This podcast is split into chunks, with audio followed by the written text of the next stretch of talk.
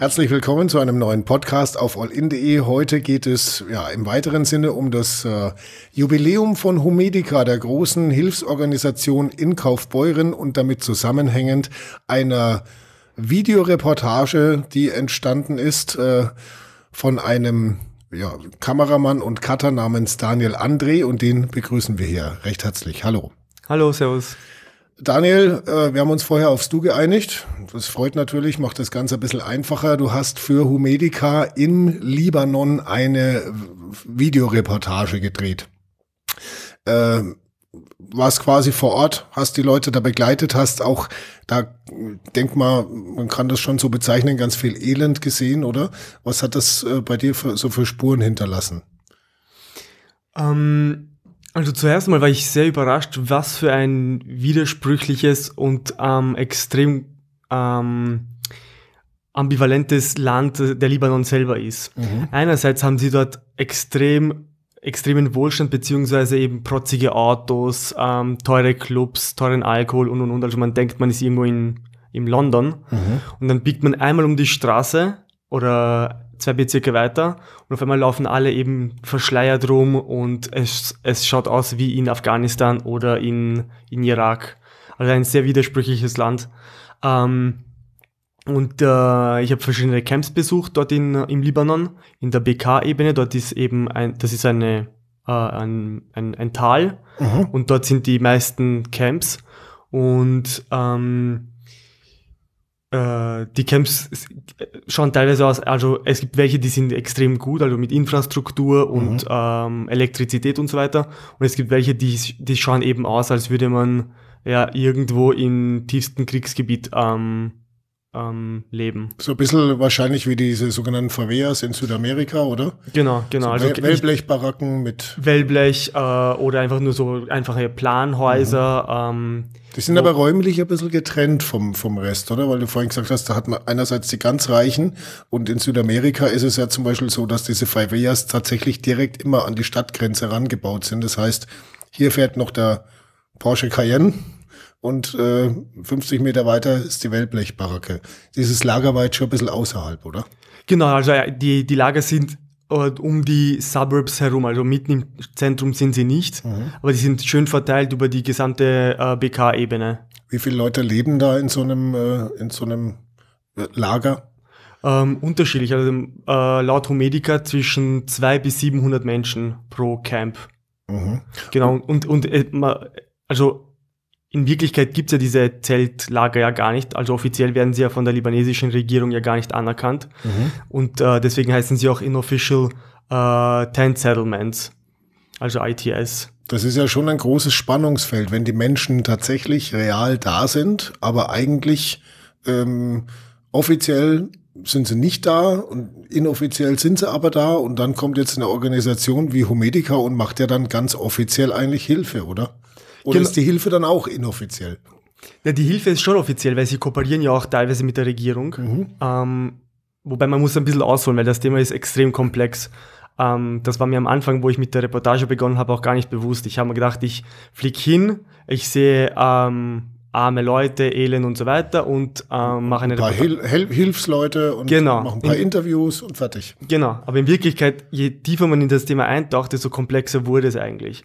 Und zwar ist es so, ähm, dass die libanesische Regierung eigentlich diese ganzen Flüchtlinge nicht im Land haben will. Die syrischen Flüchtlinge, nur um das nochmal zu verdeutlichen, sind also alles Flüchtlinge aus Syrien und nur um die Größenordnung mal zu sagen, ähm, es ist, glaube ich, ein Drittel der Einwohnerzahl oder? Genau, genau. Also, also Libanon selbst hat ähm, vier Millionen Einwohner ungefähr und sie haben selbst zwei Millionen Flüchtlinge aufgenommen, ungefähr. Offiziell, ganz offizielle Zahlen gibt es nicht. Also wohnen jetzt momentan sechs Millionen Menschen im Libanon und davon sind zwei Millionen Flüchtlinge äh, ungefähr und das ist ungefähr ein Drittel der realen Bevölkerung. Genau, äh, ganz kurz. Ähm, und ähm, man weiß, dass äh, der, Libanon weltweit am meisten Flüchtlinge aufgenommen hat. Also es ist ein, der Libanon selber ist ja ein extrem kleines Land, mhm. ungefähr so groß wie der Bundesstaat äh, Hessen, beziehungsweise Oberösterreich bei uns in Österreich. Ähm, also sehr klein, hat ungefähr 10.000 Quadratkilometer. Ähm, und auf dieser kleinen Fläche leben aber extrem viele Menschen. Mhm. Und sie haben nicht nur die äh, syrischen Flüchtlinge aufgenommen, eben ungefähr zwei Millionen oder eineinhalb Millionen, sondern äh, haben auch extrem viele Palästinenser im Land aus den vorhergehenden Kriegen. Mhm. Die haben sich eben vom äh, Palästina, von den anderen äh, arabischen Ländern, haben sie, sich, haben sie sich im Libanon angesiedelt und leben dann dort seit Jahren und Jahrzehnten, seit Generationen in solchen Lagern. Ne? Das muss man auch mal sagen. Also die sind jetzt dann nicht für ein paar Wochen mal in einem Wellblechbarackenlager, sondern die leben da tatsächlich über eine komplette Generation meinetwegen. Da kommen äh, Kinder zur Welt, die werden dann irgendwann auch 15, 20 Jahre alt und sind immer noch in dieser äh, Wellblechbaracken äh. Genau, genau. Und das ist auch das, was ich ähm, die Information, die ich eben bekommen habe von den Flüchtlingen selbst im Lager, weil viele sind ja einfach so aus dem, äh, aus dem jetzt im, in Syrien äh, weggezogen wegen, wegen dem Krieg, mhm. haben damit gerechnet, dass der Krieg vielleicht ein, zwei Jahre dauern wird und dass sie eben nach zwei Jahren wieder zurückkehren werden zu ihren Häusern. In Wirklichkeit ähm, spielt erst jetzt nach, äh, ich glaube mittlerweile ist es das, das siebente Jahr, äh, wo jetzt langsam in, in Syrien, wo jetzt langsam Frieden einkehren dürfte. Das mhm. weiß ich jetzt nicht genau. Ja. Ich glaube, 2011 hat der Krieg angefangen. Ja, bin ich jetzt auch etwas überfragt an der Stelle, gerade von den zeitlichen, von den Zeiträumen her. Ja, ungefähr acht Jahre her müsste sein. Aber Fakt ist, sie sind immer noch da. Fakt ist, sie sind immer noch da und sie müssen sich irgendwie mit der Situation arrangieren. Mhm. Und das ähm, zeigt ja eben auch dann eben auch irgendwo so diese Widersprüchlichkeit von dieser ganzen Situation. Die Leute sind äh, offiziell da auf einem inoffiziellen Gebiet, also das muss man sich mal vorstellen, bekommen offiziell Hilfe von Humedica ähm, und sind aber immer in so einer Zwischenwelt, können da eigentlich auch gar nicht raus, weil sie ja eigentlich auch gar nicht offiziell dann wieder da sind oder so ähnlich. Genau, also nur ein Teil dieser Flüchtlinge sind offiziell im Land, die meisten sind inoffiziell, sie dürfen auch nicht arbeiten, sie können auch gar nicht arbeiten. Mhm. Ähm, und der Libanon selber will die Flüchtlinge eigentlich auch gar nicht haben, weil sie ja selber überfordert sind mit den ganzen Problemen, die sie ohnehin schon haben, sei es Korruption, ähm, wirtschaftliche Probleme und und und. Und diese Masse an Flüchtlingen verschlimmert ja nochmal das Problem im Land selbst. Mhm. Deswegen hat ja, Humed, äh, hat ja der Libanon selbst die Aufgabe, ähm, an den Organisationen äh, überlassen, dass sie sich eben um diese Flüchtlinge kümmern, dass sie eben Primärversorgung bekommen, ähm, eine Ausbildung und, und, und, und, und. Und dadurch bekommt natürlich auch der Libanon Geld aus dem Ausland von den mhm. äh, UN-Organisationen oder anderen Organisationen. Äh, was dann auch wieder bei den Flüchtlingen irgendwo landet oder wird das dann irgendwie, fließt es in den Cayenne, der dran vorbeifährt? Das ist eine gute Frage. Ähm, ich habe mich mit Leuten vor Ort unterhalten und sie haben gemeint, dass einiges an Geld, weil eben der Libanon ja, ich glaube, zu den 30 korruptesten Ländern der Welt zählt, mhm. äh, dürfte auf jeden Fall ähm, meiner Meinung nach einiges an Geld an inoffizielle Kanäle fließen. Okay. Ähm, aber ein Teil des Geldes äh, kommt den Flüchtlingen vermutlich auch zugute. Das heißt, sie haben ja die Flüchtlinge äh, selbst im Libanon dürfen ja die Flüchtlinge zum Beispiel auch in die Schule gehen, mhm. ähm, müssen aber, glaube ich, eine Tuition-Fee bezahlen, also so eine ähm, Grund, äh, Grundkosten für die, für die, ähm, für den Unterricht. Mhm. Und das können sich halt viele auch nicht leisten. Ähm, und deswegen gehen auch viele der Kinder aus den Camps nicht mal in die Schule. Sprechen wir kurz jetzt dann mal so über deine Dreharbeiten. Also mhm. du hast da ja wahrscheinlich eine Drehgenehmigung gebraucht. Ging das relativ flott oder kann man da einfach einlaufen mit einer Kamera und sagen, hey, ich mache jetzt hier eine Reportage? Äh, das ging auch nicht so einfach. Das ging nur in den Camps, die von Humedica betreut sind. Okay. In, wir waren die haben die An Anmeldung quasi gleich mit übernommen. Genau, genau, weil sie sind eben, Humedica ist ja schon seit ähm, einigen Jahren im Libanon tätig. Mhm und mit ihnen unterwegs, quasi als Teil von Humedica, konnte ich die Camps auch besuchen. Alleine bräuchte man wirklich eine Drehgenehmigung und gleich am ersten Drehtag äh, waren wir in einem Camp in der Nähe, wo eine Militärstation war. Die war gleich auf der anderen Seite der Straße mhm. und dort, dort durften wir nicht drehen. Dort war strengstes Drehverbot, weil irgendwelche Informationen ähm, die das Militär betreffen könnten, ähm, nicht ja, Geheimhaltung halt normal. Ne? Genau, Bei uns genau. kann auch keiner einfach in der Kaserne latschen und filmen. genau. Also das, also, aber, aber die anderen Camps, wo ähm, ich tätig war, beziehungsweise wo die Organisation tätig war, dort konnte ich schon drehen. Also die Menschen vor Ort waren eher, eher interessiert als skeptisch. Genau, sie waren auf jeden Fall interessiert, eher interessiert als skeptisch. Sie waren interessiert, ähm, weil ich ihnen ja auch Fragen gestellt habe, äh, zu ihrem Leben, äh, zu ihrer Situation in den Camps. Ähm, und der Dolmetscher, der mit dabei war, hat mir dann alles äh, übersetzt und, mhm. und sie waren auch interessiert an, an, an der Reportage, also wo, wo wird das ausgestrahlt ähm, und eventuell ähm, kann ja so eine kleine Reportage ja doch etwas ändern. Mhm. Wobei mir persönlich aufgefallen ist, also die Erwachsenen sind in dieser Reportage, ich sag mal, überwiegend verpixelt, die Kinder nicht. Das ist genau umgekehrt als bei uns. Genau, also es ist ja eine äh, männerdominierte Gesellschaft, mhm. ähm, wie in vielen arabischen Ländern. Mhm. Und da hat natürlich die Männer äh, Bedenken und Probleme, ihr Gesicht äh, zu zeigen, vor allem wenn es halt um schwierige Themen geht, äh, wie eben Depression ähm, und also psychische Probleme, psychische halt Probleme, haben, genau. Und gibt ja, gibt ja niemand gern zu. Ne? Ist ja auch, ich sag mal, bei uns so, dass man psychische Probleme, auch wenn es notwendig wäre, dass man damit auch mal rausrückt, aber das fällt denen noch viel schwerer. Das zeigt ja auch das äh, Beispiel von der einen Humedica-Mitarbeiterin, die mit Männern äh, psychologisch arbeitet und auch sagt, es dauert Jahre oft bis man über regelmäßige Gespräche überhaupt an die rankommt. Gerade, ich sage mal, gerade auch als Frau dort, ne, in der männerdominierten Gesellschaft. Genau, das ist auch etwas Ungewöhnliches, mhm. weil meistens Männer haben eher Kontakt zu Männern und Frauen zu Frauen. Also die, die, es gibt nicht so eine äh, Vermischung wie bei uns, zumindest mhm. nicht so stark. Ähm, und äh, deswegen ist es eigentlich etwas Ungewöhnliches, dass quasi eine Therapeutin ähm, Sessions, also halt diese Sitzungen macht mit, mit Männern in, uh, in den Camps. Mhm.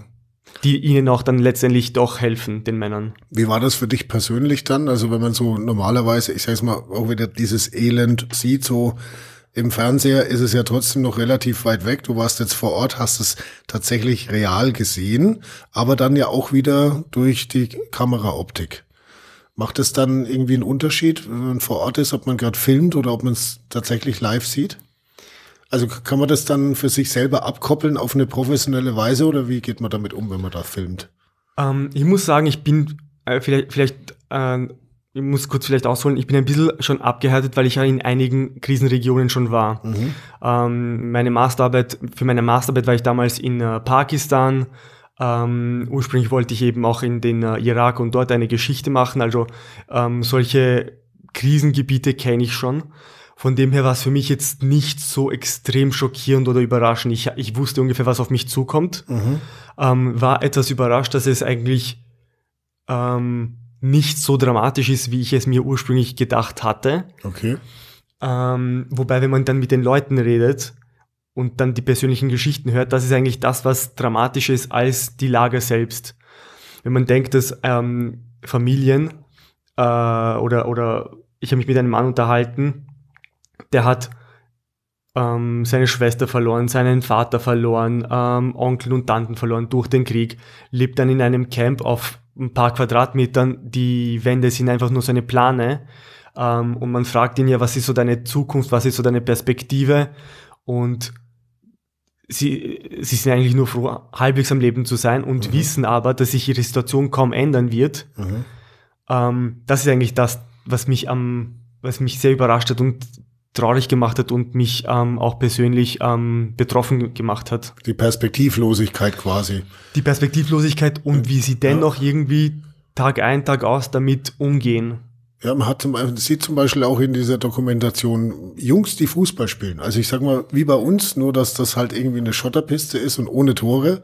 Aber also Kinder gehen ja auch oft anders damit um, schon gerade dann, wenn sie es halt nicht anders kennen. Also die Kinder haben eigentlich teilweise auch einen, ja, ich sag mal, relativ fröhlichen Eindruck gemacht. Oder täuscht es? Das, das, das stimmt. Sie sind zwar fröhlich, wenn man die Bilder ansieht, aber wenn man sich mit ihnen unterhält, ähm, haben, verbirgt sich auch da hinter jeder einzelnen Geschichte eigentlich auch ziemlich viel ähm, ziemlich viel Drama. Also viele mhm. Kinder müssen ja auf den Camps arbeiten. Also so eine wirkliche Kindheit, wie man sie jetzt in Deutschland oder, Österreich kennt, haben dort eigentlich die wenigsten. Ja, man sieht es auf den Bildern in gebückter Haltung auf dem Acker. Ne? Das ist eigentlich nicht das, was ein Kind machen sollte. Genau, genau. Also sie, sie, sie werden von den Eltern bewusst nicht in die Schulen geschickt, weil äh, dann fällt eben die Arbeitskraft aus. Mhm. Sie werden aber auf den Feldern geschickt, müssen dort ähm, zehn Stunden, zwölf Stunden arbeiten für äh, ein paar Dollar am Tag. Mhm. Äh, ich glaube, wenn ich mich richtig erinnere, sind es um die fünf Dollar am Tag.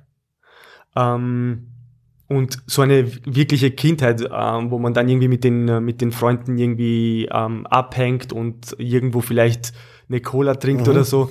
Also, oder ein Eis isst. Oder ein Eis isst, genau. Also das, das passiert dort ganz, ganz selten. Also eins mhm. der Highlights, was ich, was ich gesehen habe in den Camps, war, als der, der ähm, Mann mit der Zuckerwatte kam, mit seinem okay. Wagen. Ja. Und da hat er halt so seine Stäbchen gerührt und hat das dann an, an den Kindern verteilt für ein paar Cent.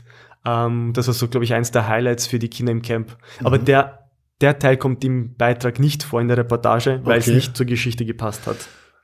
Okay. Na gut, das sind dann so die Behind-the-Scenes-Stories. Genau, das sind die Behind-the-Scenes. Was hast du noch weggelassen? Gibt es auch was, was du vielleicht weggelassen hast? Das ist jetzt zu krass oder zu aufwühlend? Ähm, ich meine, man muss da natürlich schon immer auch so ein bisschen die Balance haben, denke ich mal, als Kameramann. Und wenn man es dann später zusammenschneidet, dass man, okay, ich will mir auch nicht den Schuh anziehen, dass ich jetzt zu sensationsgeil einfach auf das Elend halt und, äh, und alle sagen so, oh, boah, und das ist natürlich eine, eine innere, ähm, ein innerer Kampf, den man immer hat. Ähm, soll man in der Situation filmen oder soll man lieber die Kamera weglegen? Ähm, das ist, da muss man dann immer irgendwie entscheiden, für oder wieder. Also auch, wo man jetzt diese ganzen kleinen Kinder in diesem Dreck ähm, spielen sieht. Ähm, das gibt natürlich materialmäßig halt gute Bilder her. Mhm. Ähm, aber man fragt sich dann oft, das ist zumindest so mein Eindruck und mein innerer Konflikt, ähm, wie weit darf eigentlich wie weit darf ich eigentlich gehen, wie weit darf ein Bild eigentlich gehen mhm. und unterstützt es eigentlich die Aussage beziehungsweise den Beitrag oder das Statement ähm, oder ist es dann eher Richtung Sensationsgeilheit, was eigentlich nur den Voyeurismus ähm, bedient und weder jemand, weder der Person hilft, noch die Geschichte vorantreibt? Machst du es dann mit dir selber aus oder hast du Leute, die dann fragst? Was, also, was meinst du? Mm, Beide, beides. Also ähm, wären jetzt ganz krasse Beispiele gewesen, hätte ich jetzt nicht drauf gehalten. Mhm. Äh, die Bilder, die ich gemacht habe, waren für mich mit meinem äh, Gewissen durchaus noch vereinbar. Ähm, aber wenn jetzt irgendwelche ähm, Toten gewesen wären oder, oder dramatischere Szenen, mhm. eben kriegsähnliche Zustände, dann hätte ich es nicht, äh, hätte ich nicht gefilmt. Und es gab natürlich eine Absprache mit der Organisation Humedica, für, den die Reportage, für die die Reportage letztendlich ist. Mhm. Und sie haben logischerweise ähm, einige Änderungen vorgenommen äh, zwischen der, also für die letzte Version, die dann okay. äh, ausgestrahlt Muss man vielleicht ja. nochmal erklären, Humedica hat das Ganze in Auftrag gegeben und äh, hatte natürlich dann auch eine bestimmte Vorstellung, wie das dann aussehen soll. Ne? Ist, genau. Ist so. Und äh, war es letzten Endes, ist es im, im Gesamtzusammenhang jetzt so, wie, du dir das vorher vielleicht selber auch, auch äh, ausgedacht hast? Oder gibt es da Dinge, wo du sagst, das hätte ich vorher nicht gedacht, dass es so läuft? Das ist, das ist eine gute Frage. Also bei Reportagen ist es prinzipiell immer so, man hat irgendwie gewisse Vorstellungen von der Geschichte, man bereitet sich seine Fragen mhm. vor, seine Interviewpartner und letztendlich kommt immer alles anders. Mhm. Das heißt, daheim in Österreich habe ich mir ein Konzept äh, zusammengestellt, ähm, und vor Ort musste ich dann feststellen, dass der eine Interviewpartner nicht taugt, mhm. ähm, der zweite Interviewpartner ähm, gerade weg ist oder auf Urlaub ist ähm, und generell funktioniert es nicht so wie auf meinem Zettel. Das heißt, man muss bei einer Reportage, vor allem wenn man sowas plant, ähm, immer auf Unvorhergesehenes ähm, reagieren können. Und da habe ich halt jedes Mal überlegt, wie kann ich denn die Geschichte machen, wie kann ich die Geschichte vorantreiben, dass mhm. es halt nicht langweilig wird. Das war halt mir extrem wichtig. Ähm, und so Schritt für Schritt tastet man sich dann so langsam an die Geschichte heran und überlegt dann und verwirft dann wieder Sachen, die man ursprünglich für gut befunden hatte. Mhm. Und ähm, so entsteht dann langsam die Reportage. Es war eigentlich ein größerer Aufwand, als ich ursprünglich gedacht hatte. Also ursprünglich war gedacht, zehn Tage im Libanon, danach ein, zwei Wochen Schnitt und fertig. In Wirklichkeit mhm. waren es aber zwei bis drei Monate intensive Arbeit. Okay, weil dann auch vielleicht ein bisschen Herzensangelegenheit mit dazu kam? Es ist, ist, also Reportagen sind immer eine Herzensangelegenheit. Ja, ne, also, du hast ja vorhin auch schon gesagt, du warst schon öfters in Krisenregionen. Ähm, Gibt es da dann wahrscheinlich trotzdem Unterschiede, wo man sagt, okay, das habe ich jetzt äh, in der Zeit, in der ich mir das so vorgestellt habe, aber vielleicht war es ja gerade auch im, im Libanon so, dass die Ereignisse einfach irgendwie anders waren. Ähm, Oder war es trotzdem letzten Endes wie, wie in anderen Krisenregionen auch? Das ist nämlich, das ist nämlich das, was mich jetzt tatsächlich mal interessieren würde, wie du damit umgehst, wenn du wieder daheim bist. Weil wenn man bei sowas vor Ort ist, dann ist man natürlich immer irgendwo ja, auch der Kameramann ist ein Mensch und ist, äh, sage ich mal, emotional natürlich auch irgendwo bei der Sache, auch wenn man es vielleicht äh, professionell irgendwo dann schon ausklammert, aber es, es sind so Dinge, also die Vorsorge Schwangerschaft zum Beispiel, Blutdruck überprüfen, Vitamine verabreichen, das klingt alles so ganz normal für uns, wenn eine Frau schwanger ist. Ja klar, dann geht die zum Frauenarzt oder zum äh, in, ins Krankenhaus und lässt sich da untersuchen und so. Und es sind Dinge, die bei uns selbstverständlich sind. Du kommst also jetzt aus einem Krisengebiet zurück und kommst in die Selbstverständlichkeiten wieder rein. Und da bringst du ja Eindrücke mit heim. Genau, also ähm, erstens, ich bin ja kein Kriegsberichterstatter. Also ich wollte zwar immer irgendwie in diesem Bereich ähm, arbeiten, weil, mhm. ich, weil ich es immer sehr faszinierend fand, aber ich selber bin ja, ich, ich würde mich auch nicht als Kriegsberichterstatter ähm, bezeichnen, weil ich dafür wahrscheinlich zu wenig Erfahrung habe. Mhm. Und bis jetzt waren es ähm, zwei, drei Länder, in denen ich jetzt ähm, tätig war. Also ich, man kann es nicht vergleichen jetzt mit äh, Antonia Rados oder mit äh, anderen namhaften Journalisten, die mhm. ja äh, wöchentlich oder monatlich in solchen Gebieten äh, wo, ähm, reisen und teilweise auch äh, über Monate dort leben.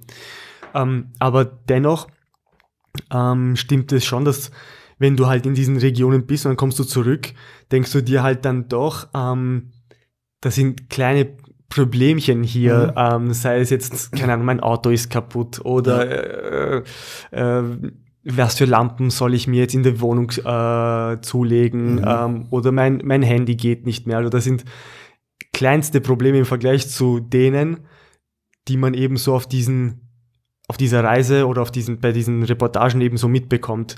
Und es ist halt immer sehr faszinierend, wie die Menschen es dann doch schaffen, ähm, Hoffnung zu haben und, und äh, nicht aufzugeben und sich dann irgendwie doch irgendwie aufraffen. Mhm.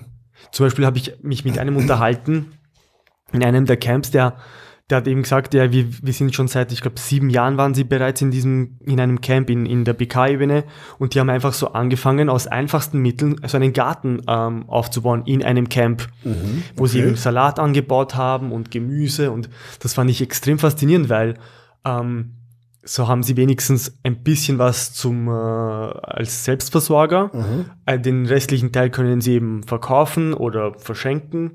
Einen und, Auftrag haben sie auch gleichzeitig, ne? Genau. Irgendwas, und, wo man, wo man auch Erfolgserlebnisse hat. Genau, ne? genau. Und das ist eben, sie haben eine Tätigkeit. Ja. Weil den ganzen Tag einfach nur so rumzusitzen und nichts zu tun, ich glaube, das ist, das ist, das ist fürchterlich. Mhm. Da vegetiert man nur so dahin.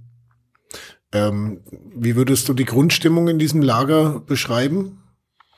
Sind da auch Aggressionen zum Beispiel ein Thema? Ähm, Aggressionen sind definitiv ein Thema. Ich habe jetzt keine Aggressionen ähm, erlebt in der kurzen Zeit, wo ich dort war. Aber ich weiß, dass ähm, häusliche Gewalt ein sehr starkes Thema ist.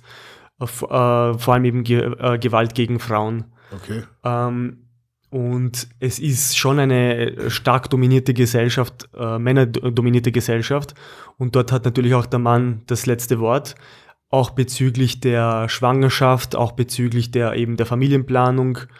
Ähm, das ist auch ein sehr, sehr heikles Thema. Da muss man auch ein bisschen vorsichtig sein, ähm, wie man das alles formuli formuliert. Ähm, aber wenn der Mann zum Beispiel, das kam auch in der Reportage rüber, wenn ein Mann eben ein Kind will, dann hat die Frau zu gehorchen. Okay. Ja, und wenn, äh, wenn sie es nicht will und sich weigert, darf er eine andere heiraten und von der dann ein Kind bekommen. Ne? Genau, genau. Das ist aber doch auch irgendwo merkwürdig, dass sich solche kulturellen, ja, wie, wie nennt man es, Gesetze, Traditionen, wie man es auch Brauch oder sowas, wie sich das trotzdem auch selbst in so einer, in, in so einem Lager immer noch zeigt. Normalerweise müsste man doch sagen, hey, äh, wir sind jetzt hier ärmsteste Verhältnisse, wir haben noch nicht mal das, wir haben noch nicht, jetzt ist doch da äh, mal der Zeitpunkt gekommen zu sagen, okay, jetzt äh, könnte man vielleicht auch über andere Dinge mal nachdenken, ob die noch so, so passend sind. Genau, das habe ich mir auch überlegt. Also eigentlich vom Logischen her verstehe ich nicht, warum sie in den Lagern so viele Kinder haben, mhm. also in diesen Camps. Also da hat jede Frau drei, vier, fünf Kinder bis zu zehn Kindern. Mhm. In einem Camp, wo sie den Kindern keine Hoffnung bieten können, keine Zukunftsperspektive.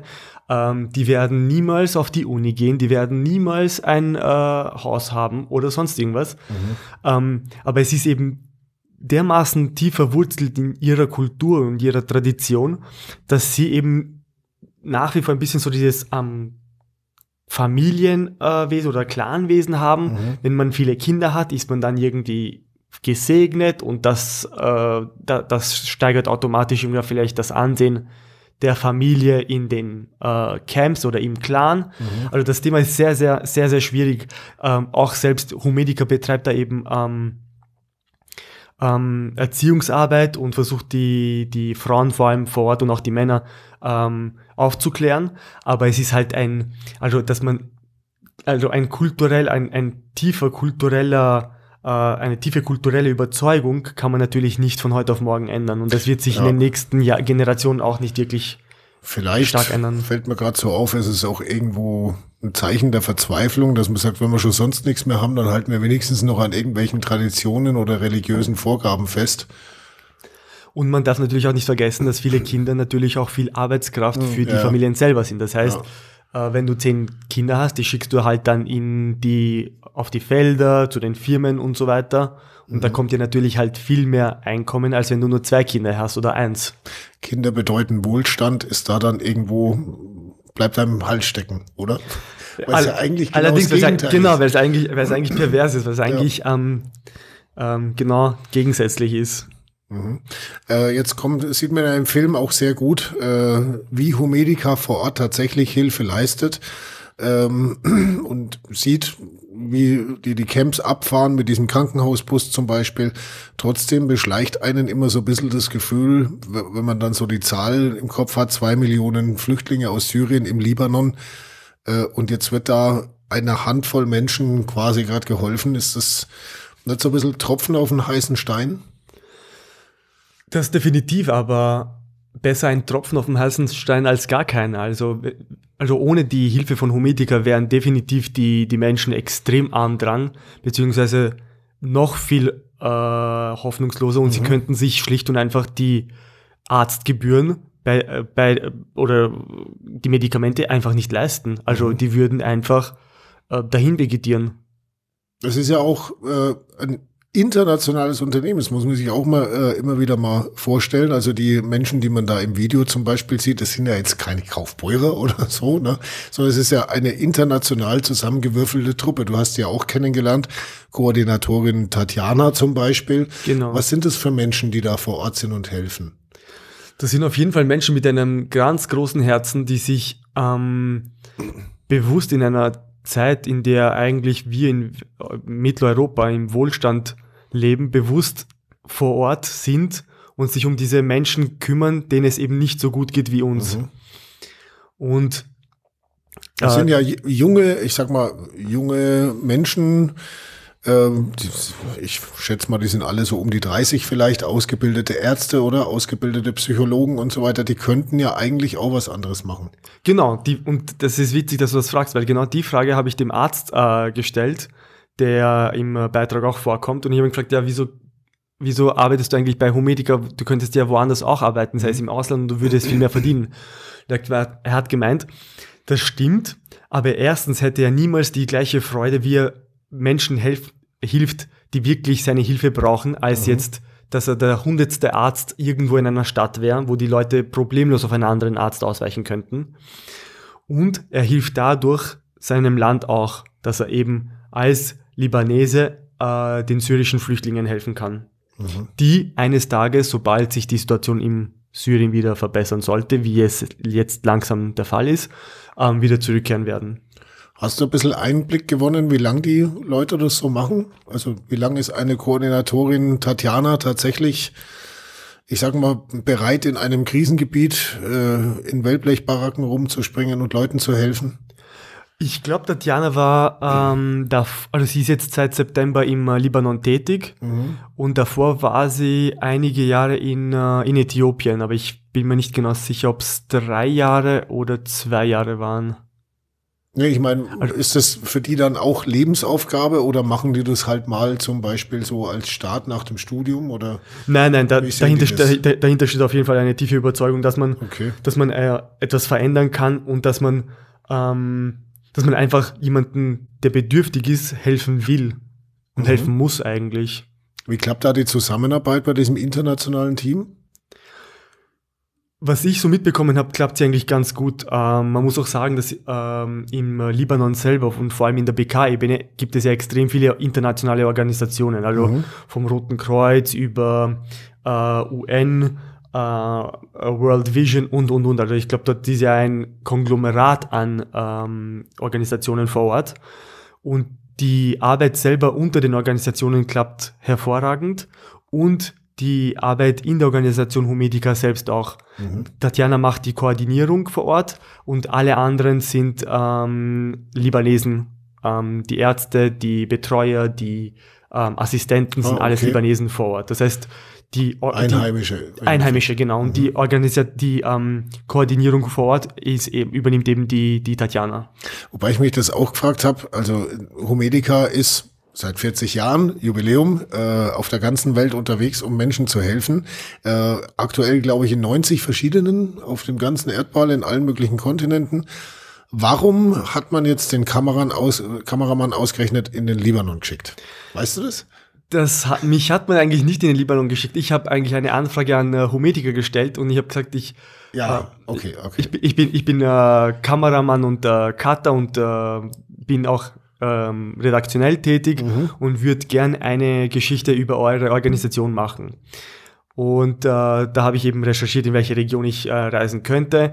Ähm, also war es dein Vorschlag? Es war mein Vorschlag. Okay. Ich bin auf sie zugekommen, mhm. ähm, weil ich jedes Jahr äh, neben der Arbeit einfach so ein soziales äh, oder ein unabhängiges Projekt von meiner Arbeit machen will, äh, einfach um Erfahrung zu sammeln, aber auch deswegen, weil mir solche sozialen Projekte am Herzen liegen. Mhm. Ja, dann kannst du ja die Frage quasi selber beantworten, warum ausgerechnet Libanon bei 90 Ländern? Also ursprünglich wollte ich eigentlich wirklich in ein Kriegsgebiet gehen, also äh, in, äh, in den Jemen mhm. ähm, oder in den Irak. Das waren so die meine zwei Favoriten ähm, am Anfang. Aber je mehr ich über die beiden Länder recherchiert habe, desto schwieriger wurde es eigentlich. Und viele Journalisten, Kollegen haben mir abgeraten, in diese Länder zu reisen, ähm, weil man wahrscheinlich nicht lebend rauskommt. Vor allem okay. aus, dem, aus dem Jemen, ähm, das eigentlich auch ein verborgener Krieg ist. Ähm, wo das ist dann so eine Erfahrung, die muss man nicht machen. Ne? zu sterben. Ja, genau. Also es rentiert sich eigentlich nicht für eine, für eine Geschichte zu sein Leben mhm. zu lassen. Okay. Ist meine Meinung. Ähm, und nichtsdestotrotz wollte ich auf jeden Fall in eine Region gehen, die mich halt auch persönlich irgendwie interessiert. Und ich hatte immer irgendwie eine große, einen großen Bezug zu, ähm, zu den arabischen Ländern. Das hat mich immer fasziniert, die Kultur und äh, die Bräuche und ähm, das Essen und die Tradition, also das die Sprache. Die Sprache, genau. Ich hatte sogar Arabisch auf der Uni ein Echt? Jahr lang. Ähm, und das hat mich immer sehr, sehr, sehr fasziniert und deswegen war für mich dann klar, dass ich dann äh, in den Libanon gehen will. Das ist immer eine gute Frage. Warum macht jemand sowas? Warum geht ein Kameramann los und sagt, ich möchte jetzt in Krisengebiete? Also da gibt es sicherlich äh, mehrere Faktoren, oder? Abenteuerlust, vielleicht auch ein bisschen. Definitiv. Soziales Empfinden auch ein bisschen. Die Hoffnung, dass man etwas verändern kann. Also ich, ja. ich meine, meine Masterarbeit, ähm, die ich einig, vor einigen Jahren ähm, abgeschlossen habe, äh, hat genau das Thema behandelt. Warum reisen VJs in Krisenregionen und wer sind diese Menschen, die mhm. in diese Regionen reisen. Und es ist sicher, ein, ein Teil ist sicher, ähm, weil man unabhängig von diesem also, oder aus diesem Alltagstrott irgendwie äh, entkommen will, äh, weil das Leben dann auf einmal viel, viel intensiver wahrgenommen wird. Mhm. Das steht außer Frage. Ähm, aber auch deswegen, weil man eben denkt, dass man mit einer Geschichte dann doch vielleicht ein Teil oder zumindest ein bisschen was verändern kann. Mhm.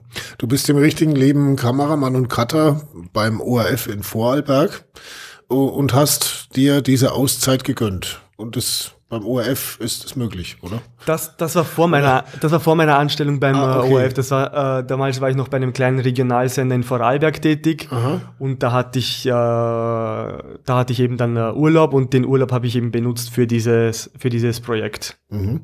Ähm, ist es dann so auch ein bisschen der, der Plan in die Richtung auch ein bisschen weiterzumachen? Der ORF zum Beispiel hat auch Korrespondenten oder so? Oder? Definitiv. Also das ist auf jeden Fall etwas, was, ich, was mich immer fasziniert hat und immer faszinieren äh, wird. Also eben solche Reportagen oder Dokumentarfilme, äh, die sozial ähm, kritisch sind oder auch ähm, die, die Missstände in verschiedenen äh, Regionen und ähm, Ländern aufzeigen. Was wäre so das Gebiet, wo es dich momentan am ersten hinziehen würde? Momentan? Ah, das ist eine gute Frage.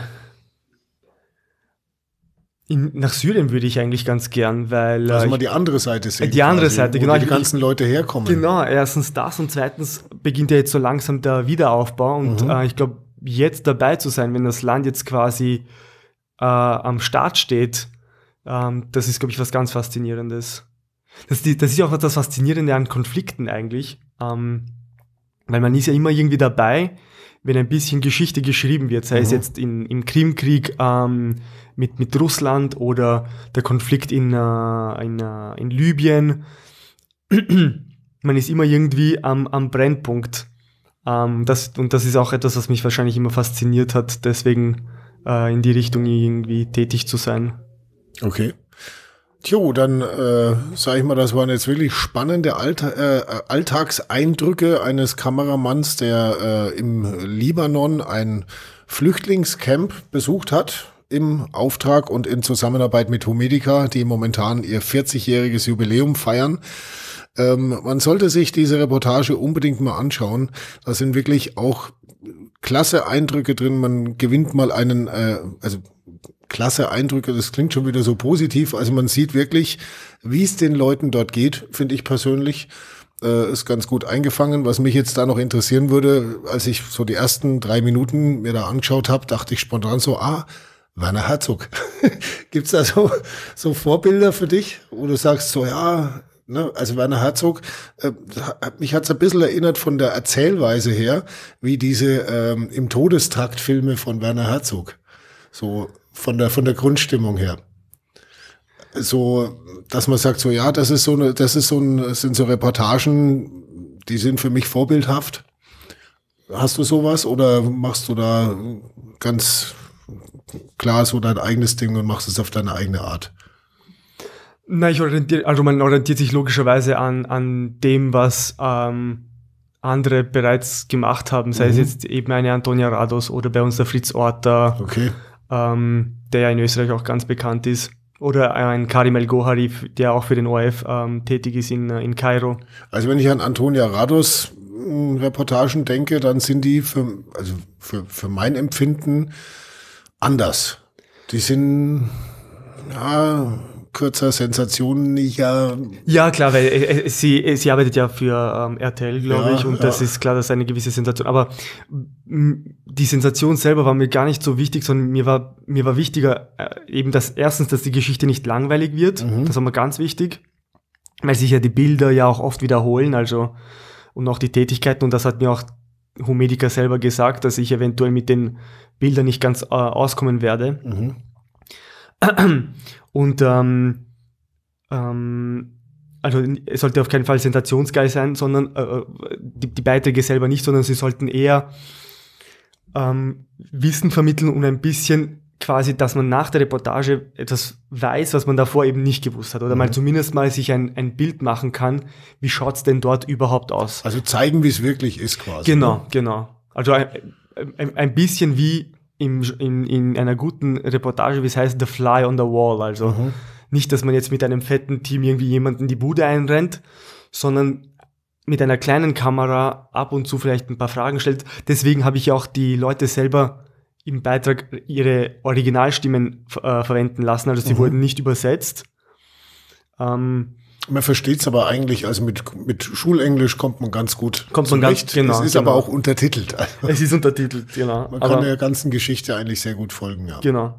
Also ich finde, so, also Sensationsgeilheit braucht es eigentlich in diesen, also so überdramatisieren braucht es eigentlich in, in diesen ähm, Regionen gar nicht, weil die Geschichten selber die Bilder sprechen quasi. Und die Bilder sprechen für sich, genau. Mhm. Da muss man jetzt nicht ähm, unnötig noch ähm, quasi Öl ins Feuer gießen. Mhm.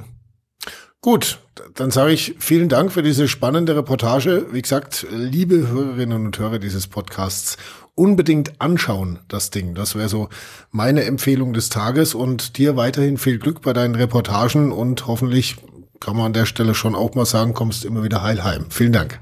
Danke dir. War mir eine Freude.